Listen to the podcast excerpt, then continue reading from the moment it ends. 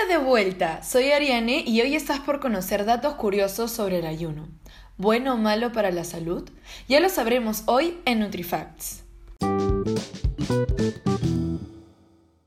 No existen datos científicos que demuestren los beneficios de ayunar, pero tampoco demuestran que sea malo. El ayuno intermitente es un método muy popular para bajar de peso y mejorar la salud. Pero esto no es nada nuevo. Es un antiguo secreto que se ha realizado durante toda la historia de la humanidad, pero que prácticamente ha sido olvidado con el tiempo. Hasta que, según la fuente de Diet Doctor, desde el 2010 el número de búsquedas en línea para ayuno intermitente ha aumentado en alrededor de un 10.000%. Pero, ¿qué ocurre exactamente en el cuerpo cuando se ayuna? El cuerpo escoge diferentes vías metabólicas para obtener la energía en función de las horas que se llevan de ayuno. Hasta las 6 horas se considera fase post-absortiva. El cuerpo almacena la energía consumida y la usa para sus necesidades inmediatas, y a partir de las 6 horas el organismo empieza a usar la energía almacenada en el hígado. Se deja de incorporar alimentos, pero se continúa obteniendo energía por otros medios para satisfacer las necesidades del organismo. Qué interesante eso. Aunque hoy se parte de la creencia de que se debe fraccionar la alimentación en 5 o incluso 6 comidas al día, puede no ser necesario mantener este ritmo e incluso puede llegar a no ser beneficioso estar consumiendo tan seguido. Si se hace de forma correcta, el ayuno tiene el potencial de otorgar importantes beneficios a la salud, pues podemos eh, tener una corrección de la diabetes de tipo 2 o adelgazar, nuestra salud se vuelve mucho mejor y muchas cosas más. Además, puede ahorrarte tiempo y dinero. Hoy el ayuno se produce con la intención de compensar los excesos producidos durante una época determinada. No obstante, Cristina Romagosa, nutricionista de Medico, recalca que el ayuno intermitente aparece hoy como estrategia para luchar contra la obesidad y puede tener efectos beneficiosos como la mejora de la sensación de saciedad, la reducción de la respuesta insulínica y la inflamación sistemática. Esto se respalda con lo que ya mencionamos hace unos segundos. Eso sí, siempre hay que tener en cuenta que el ayuno debe estar integrado dentro de una dieta equilibrada y variada, es decir, rica en fruta y verdura, cereales integrales, frutos secos, legumbres e incluso proteína de origen vegetal y animal.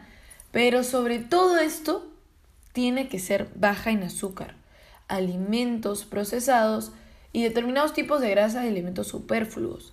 Esto es lo que nos afirma Cristina Romagosa, nutricionista de Médico. Pero recordemos que aún faltan muchos estudios por conocer. Por un lado, sabemos que el ayuno intermitente puede ser seguro, estudiando el límite de un ayuno fisiológico y saludable, y por otro lado, podemos ver que puede ser efectivo en la pérdida de peso a corto y largo plazo así como sus posibles beneficios, como ya hemos visto, en otras patologías asociadas al sobrepeso. Nos vamos a un pequeño break y volvemos para saber los posibles problemas en este ayuno intermitente.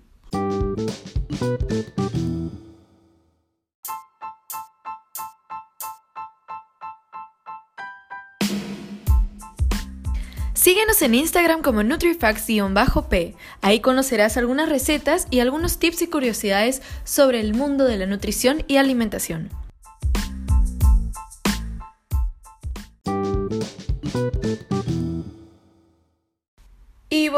Bueno, a pesar de los posibles beneficios antes mencionados, se advierte que hay que tener en cuenta ciertas pautas antes de comenzar una dieta fasting o, como lo hemos ya dicho antes, de ayuno intermitente.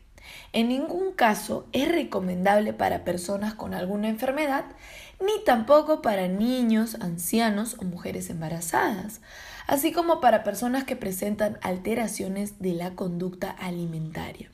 Podría ser gente que haya pasado por la anorexia o la bulimia o la obesidad. Bueno, es recomendable realizar esta práctica con asesoramiento previo de un profesional, como siempre decimos en NutriFacts. Ya saben chicos y chicas que nosotras no somos profesionales, no hemos estudiado una carrera de nutrición, pero eh, estamos aquí para aprender todos juntos y siempre de la mano de expertos. Para culminar con el episodio de hoy, terminaremos con una cita de la fuente médico que nos ha estado colaborando a lo largo de todo el episodio con información muy importante y con experiencia y conocimientos de la nutricionista Cristina Romagosa. Ella nos dice que lo más importante es tener una relación sana con la alimentación y para ello debemos reaprender a escuchar a nuestro cuerpo. ¿Se acuerdan cuando Samantha Clower nos habló en su capítulo sobre los estereotipos? Y aprender a escuchar nuestro cuerpo, reconocer los signos de saciedad, la necesidad de romper el ayuno, fraccionar más o menos la alimentación y volver a disfrutar con las opciones saludables. Ese es el episodio de hoy. Muchas gracias por sintonizar y hasta la próxima.